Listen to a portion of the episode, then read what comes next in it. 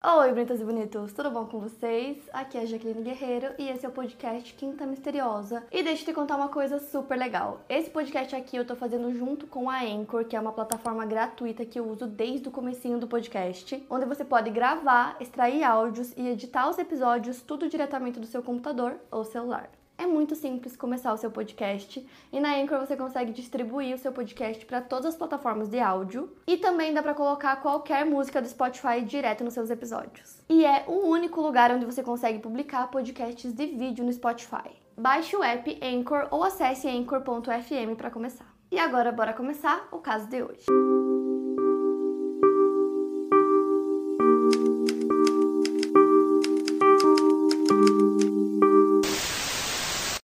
Shailene Marie Farrell nasceu em 19 de junho de 1976. Filha de Darlene Farrell, ela morava com a sua mãe e três irmãos mais novos e o noivo da sua mãe, chamado Dwayne Childers. Eles moravam em Haverhill Drive, em Piqua, no condado de Miami, estado norte-americano de Ohio. A cidade é pequena, com pouco mais de 12 mil habitantes, e as pessoas se conhecem, é tudo muito seguro e muito tranquilo. Em 1994, a Charlene completou 18 anos. No mês de julho, ela conseguiu um emprego de meio período em um Pick and Save, que é uma rede de mercados perto da casa dela, e o emprego era como caixa. Então ela estava muito animada para começar seu último ano na Piqua High School, e desde sempre ela mostrou interesse em estudar para se tornar professora. Ela passou o dia 7 de agosto daquele ano, um domingo, com a sua melhor amiga Amy. Elas passaram a maior parte do dia passeando pela cidade e visitando alguns amigos com o carro da mãe da Shailene, que era um Chevrolet Malibu 1981 prata. A mãe da Charlene não estava na cidade, ela tinha viajado para Nova Jersey naquela semana porque a mãe dela estava hospitalizada por conta de alguns problemas de saúde. E como a Charlene era a mais velha, né, de todos os irmãos, a mãe esperava que ela ficasse responsável por cuidar deles. Então, ainda naquele mesmo dia, no dia 7, por volta das 9 horas da noite, a Charlene leva a amiga dela para casa porque ela queria ir embora e passar um programa na TV que ela queria assistir, então ela deixa a amiga em casa vai para casa dela, assiste o programa, depois ela liga para Amy de novo e elas ficam conversando por um tempo até que ela caia no sono. Na manhã do dia seguinte, dia 8, a Charlene acorda e por volta das 10 horas da manhã ela decide ir até o local de trabalho dela, né, no mercado, para comprar uma garrafa de chá gelado. É, mais especificamente, era um Lipton Ice Tea que ela queria comprar, é, de limão. E aí ela decidiu que ela iria lá. Era super perto da casa dela, cerca de um quilômetro e meio. Um pouco antes dela sair de casa, o noivo da mãe dela chega. Ele trabalhava em uma fábrica local, então o turno dele era noturno. Então ele chega, é, ele vê ela e vai direto dormir. E aí, um pouquinho antes dela sair, a irmã dela vê também ela saindo, uma das irmãs dela, mais nova, chamada Colin. Ela fica na janela olhando a irmã dela sair e ela decide ir de carro, por mais que seja super perto, ela decidiu ir de carro para ir bem rápido já voltar para casa. Então a Colleen viu ela saindo com o carro da mãe indo em direção ao mercado. Só que ela começou a demorar muito para voltar para casa, então as horas foram passando, ela não voltava. A Colleen começou a ficar preocupada com a irmã que não chegava em casa e nisso é, o gerente da Sharon liga para casa dela dizendo que ela não tinha aparecido para trabalhar. O turno dela começava às 7 horas da noite e ela não tinha aparecido, então ele achou estranho, ligou para casa dela. A Colleen respondeu que ela também não sabia onde a irmã dela estava e nisso o Duane, né, o noivo da mãe delas, acorda para né, se arrumar e trabalhar novamente. E nisso a Colleen conta para ele que a Shailene saiu cedo, não voltou até agora e que ela também não tinha ido trabalhar e que ela tava muito preocupada. Só que ele ficou super irritado, na verdade, não ficou muito preocupado porque ele achava que ela não tinha voltado de propósito, que ela tava aproveitando que a mãe não tava em casa para usar o carro da mãe livremente, fazer o que ela quisesse. Então ele achava que ela tinha saído com os amigos e por isso que não tinha voltado para casa e nem ido trabalhar. Então ele não ficou preocupado. Na manhã do dia seguinte, dia 9, a Colleen acorda e a irmã ainda não voltou para casa. Então agora ela estava extremamente preocupada. Nisso, Duane chega do trabalho novamente e aí ele começa a se preocupar também por ela não ter aparecido, né? Já fazia um dia inteiro. Então ele decide fazer algumas ligações, ele liga para alguns amigos dela perguntando se eles sabiam onde ela poderia estar. E eles respondem que não. E a última vez que os amigos tinham visto ela teria sido no domingo, que foi o dia que ela saiu com a Amy, então já faziam dois dias, né? É, então ele começa a ficar muito preocupado. Como ninguém sabia onde ela estava, ele liga para a polícia e relata o desaparecimento. Então ele liga para o departamento de polícia de Piqua, ele avisa, né, que a Charlene desapareceu, que ela tem 18 anos, e ele conta mais ou menos o que tinha acontecido. E como eu falei para vocês, já faziam 24 horas que ela tinha desaparecido, então esse é o primeiro momento em que começam, né, a perceber realmente que ela não tinha voltado para casa começam a fazer alguma coisa.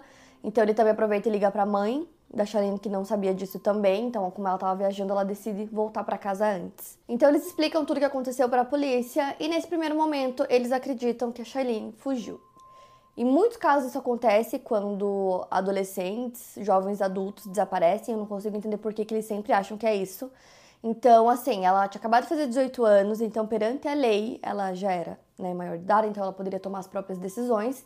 E eles não achavam que ela tinha ido no mercado, eles falaram que eles acreditavam que ela tinha combinado alguma coisa com os amigos e deu essa desculpa e saiu com os amigos ou que tinha fugido de casa. Então eles disseram que acreditavam que logo ela voltaria para casa e que ia ficar tudo bem, mas como a família tava, né, nervosa, querendo entender o que tinha acontecido, onde ela tava, eles começaram a investigar e nisso eles encontram o carro dela, é a primeira coisa que eles encontram, e o carro tava no estacionamento do Pick and Save, né, do mercado, onde ela trabalhava. O carro tava lá, provavelmente já tava lá, né, há um dia. E não tinha sinal nenhum dela, não tinha sinal de que alguma coisa tinha acontecido, nada que indicasse que algo aconteceu ou para onde ela foi.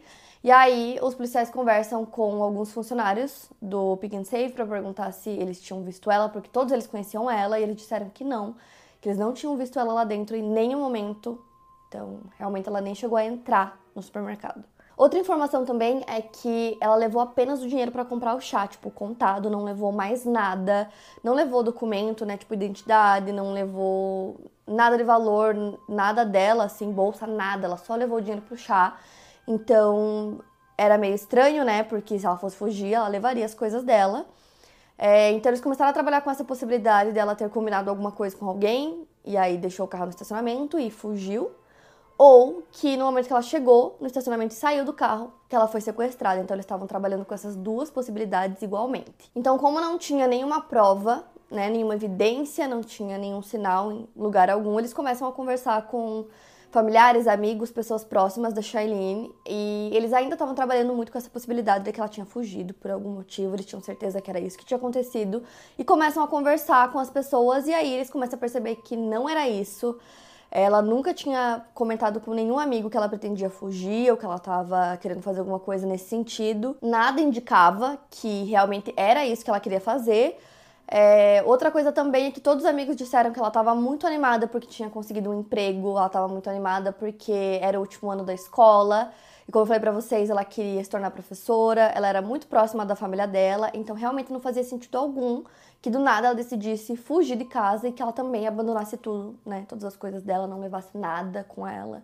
Não fazia sentido. Uma coisa que eu acho importante citar para vocês é que alguns meses antes do desaparecimento, a mãe da Shailene pegou ela fumando maconha em casa. Ela ficou muito brava, disse que ela não gostava de drogas e que era uma regra. Então, se ela não quisesse seguir essa regra, ela poderia sair de casa. Então ela decide sair, ela vai morar com uma amiga. E ela mora com essa amiga por um tempo, só que elas não chegaram a brigar por conta disso. Ela mantinha contato com toda a família dela normalmente. É, tanto que dizem que ela ligava muito para a mãe dela todos os dias, às vezes cinco vezes por dia. Então, por mais que ela tenha saído de casa, ficou tudo bem. Então, ela morou um tempo com essa amiga, até que algumas semanas depois ela volta a morar com a mãe dela. A Darlene, né, a mãe da Shailene, teve ela com 18 anos. Então, a diferença de idade das duas era pouca, elas eram muito amigas, então a relação delas era mais até de amigas do que mãe e filha.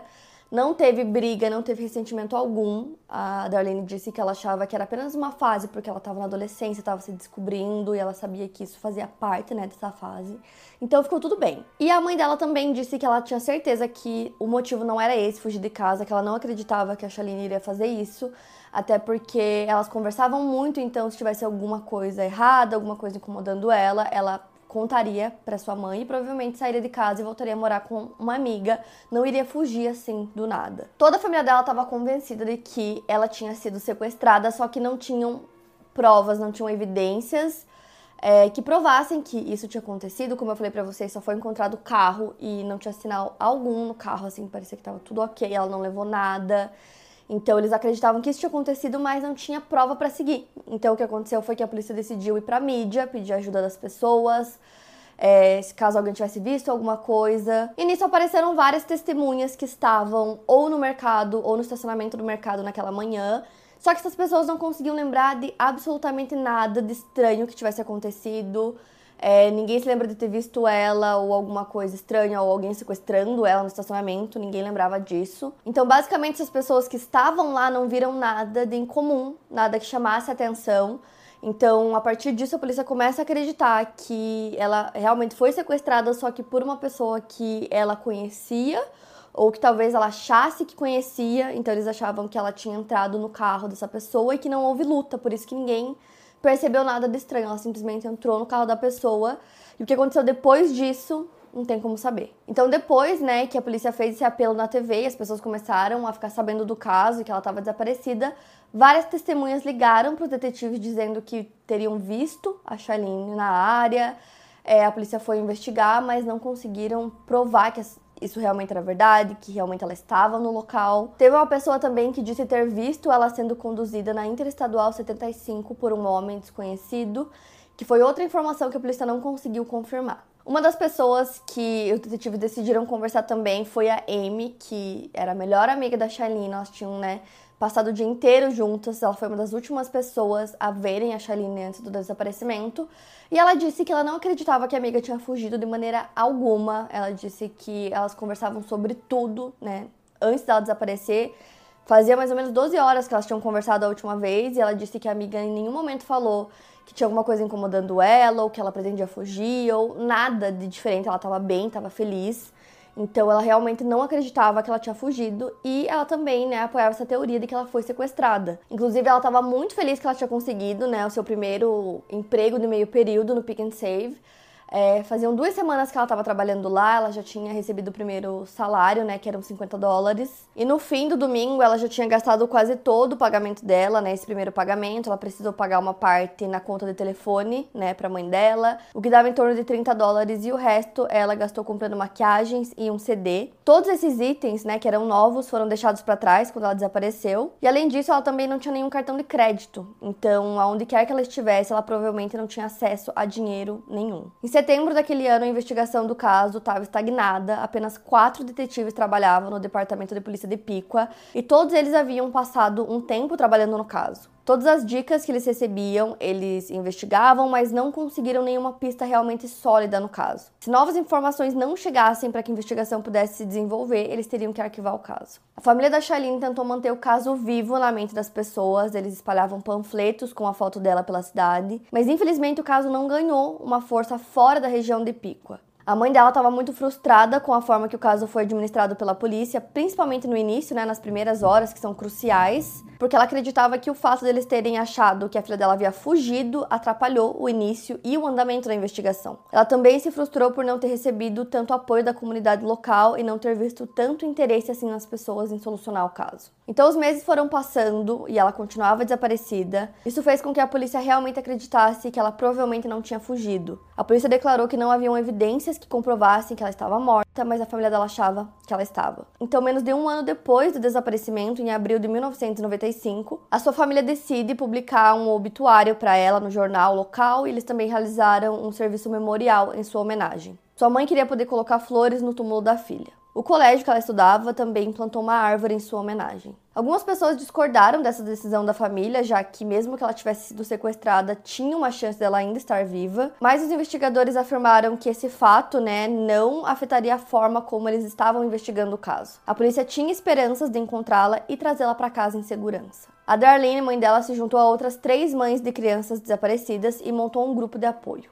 Os detetives então fazem um segundo apelo público pedindo que as pessoas apresentassem qualquer informação que pudesse auxiliar no caso, porque eles tinham pouco para trabalhar. Não havia cena do crime, não havia nenhuma testemunha, então depois desse apelo, algumas denúncias foram feitas. A polícia recebeu uma ligação dizendo que ela tinha sido vista em um local onde tinha um trailer, então eles vão até lá procuram por ela, mas não encontram nada, ela não estava lá. E outra coisa também é que no primeiro ano da investigação, a polícia tinha um suspeito que inclusive conhecia a Charlene, então eles investigaram ele durante um ano não conseguiram nenhuma prova, nada que indicasse que ele estava envolvido no caso. Em 1998, eles recebem uma denúncia de uma pessoa dizendo que ela havia sido sequestrada e morta por dois homens e que o corpo dela tinha sido jogado em uma área em Union City, Ohio. A polícia foi averiguar utilizando um cão farejador que ele cheirou alguns itens da Charlene para identificar o cheiro dela e ele demonstrou maior interesse em três áreas diferentes localizadas em um campo ao sul da cidade. Essas três áreas foram cavadas e infelizmente nada relacionado ao caso foi encontrado. Sem divulgar nomes, os detetives afirmaram que tinham mais dois suspeitos no caso, e a partir daquele momento eles começaram a considerar o caso como uma investigação de homicídio. Os suspeitos foram presos em diferentes estados e ambos conheciam a Shailene.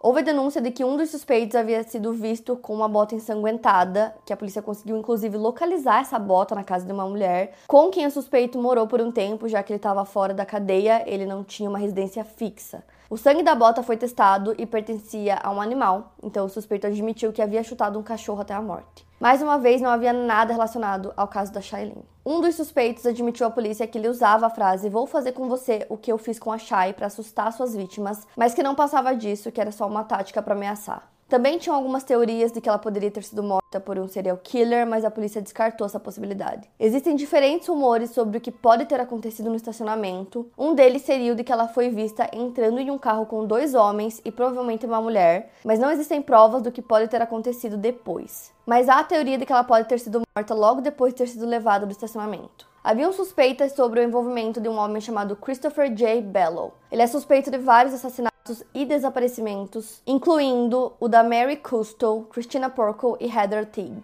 Ele se declarou culpado de tentativa de homicídio involuntário em conexão com o tiroteio de Catherine Fetter, que também nunca teve o corpo encontrado, então atualmente ele está na prisão de Ohio. Muitas vezes as pessoas também levantam a possibilidade dela ter sido morta por Larry Dwayne Hall, que era um motorista de caminhão, e ele cruzava a linha entre Indiana e Ohio, assustando e ameaçando mulheres entre os anos de 1980 e 1990. Ele foi preso por um assassinato, mas é suspeito em outros 40. Uma terceira opção seria Lawrence Michael Hensley, que ele cumpriu sentença por cinco assassinatos e cometeu suicídio na prisão. Antes disso, ele escreveu para um detetive em Piqua através de códigos que ele poderia ter ajudado no caso de Shailene.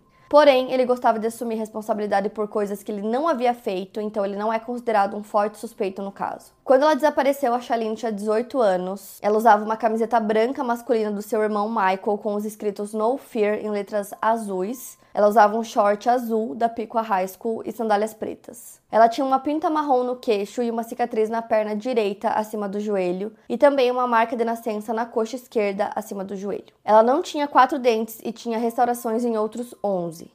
Apesar da família dela ter feito, né, aquele memorial para ela, eles nunca pararam de procurar, eles ainda têm esperanças que o caso seja solucionado. A polícia acredita que algumas pessoas sabem o que aconteceu ou têm informações que possam ajudar na investigação, mas que por algum motivo, ou por medo, ou alguma coisa assim, não foram conversar com os investigadores. E isso acontece muito porque às vezes um relato, uma única pessoa que indique um possível suspeito pode assim pegar um caso desses antigo e solucionar o que acaba acontecendo, né, muitas vezes. Mas em casos assim que não tem nada, é muito complexo. Então você imaginar uma pessoa que se conversou e de repente ela foi comprar um chá no mercado simplesmente e nunca mais voltou para casa e ninguém sabe o que aconteceu e as pessoas que estavam lá não viram nada, então é muito complexo porque não tem provas, não tem evidências. Então, realmente o que pode ajudar são pessoas que, né, saibam alguma coisa que talvez eles não tenham contado para a polícia, alguma coisa assim. É, porque de resto não tem evidência, não tem o que investigar, né? Então, assim, só alguém aparecendo mesmo e conversando com a polícia. Mas é um caso que fica muito na minha cabeça pelo fato de que várias pessoas estavam lá e que ninguém viu nada estranho. Então poderia ser alguém realmente conhecido, alguém que ela confiava, né? E ela entrou no carro da pessoa por, por algum motivo. E aí o resto não tem como saber o que realmente aconteceu. E é isso, o caso continua em aberto, né? Sem solução. E é isso, para mais casos, siga o podcast Quinta Misteriosa e aproveite para avaliar em 5 estrelas se você gostou. Obrigada por ouvir e até o próximo caso.